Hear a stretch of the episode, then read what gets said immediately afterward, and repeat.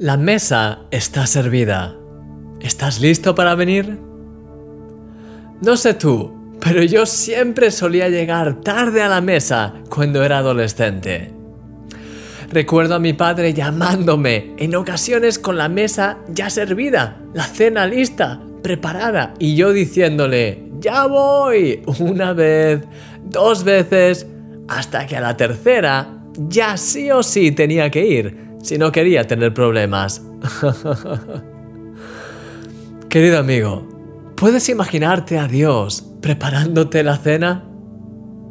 En medio de su revelación, el rey David continuó escribiendo acerca del Señor, diciendo, Aderezas mesa delante de mí en presencia de mis angustiadores.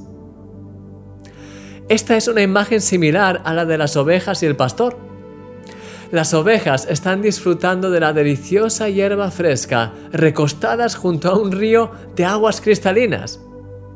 Los lobos observan desde fuera cómo disfrutan las ovejas, pero no pueden acercarse a ellas por más que quieran, porque saben que ahí está el buen pastor, listo para defenderlas.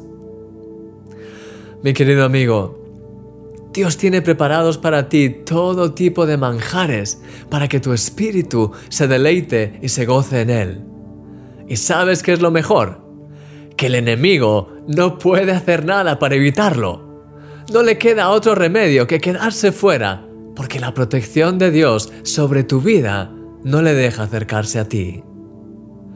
Sí, tienes un lugar reservado a la mesa del Señor y Él te está llamando. Por favor, no le hagas esperar. Te propongo un ejercicio muy sencillo. ¿Por qué cosas que tienes ahora o que has podido disfrutar en algún momento de tu vida te sientes agradecido a Dios? Piensa en ello y por cada una de esas cosas, por cada cosa que te venga a la mente, dale gracias ahora mismo de corazón al Señor. Saborea cada uno de esos momentos y deja que la gratitud al Señor inunde tu corazón, así como su gozo. Como dice en su palabra, entrad por sus puertas con acción de gracias, por sus atrios con alabanza. Dadle gracias, bendecid su nombre. Mi querido amigo, eres un milagro.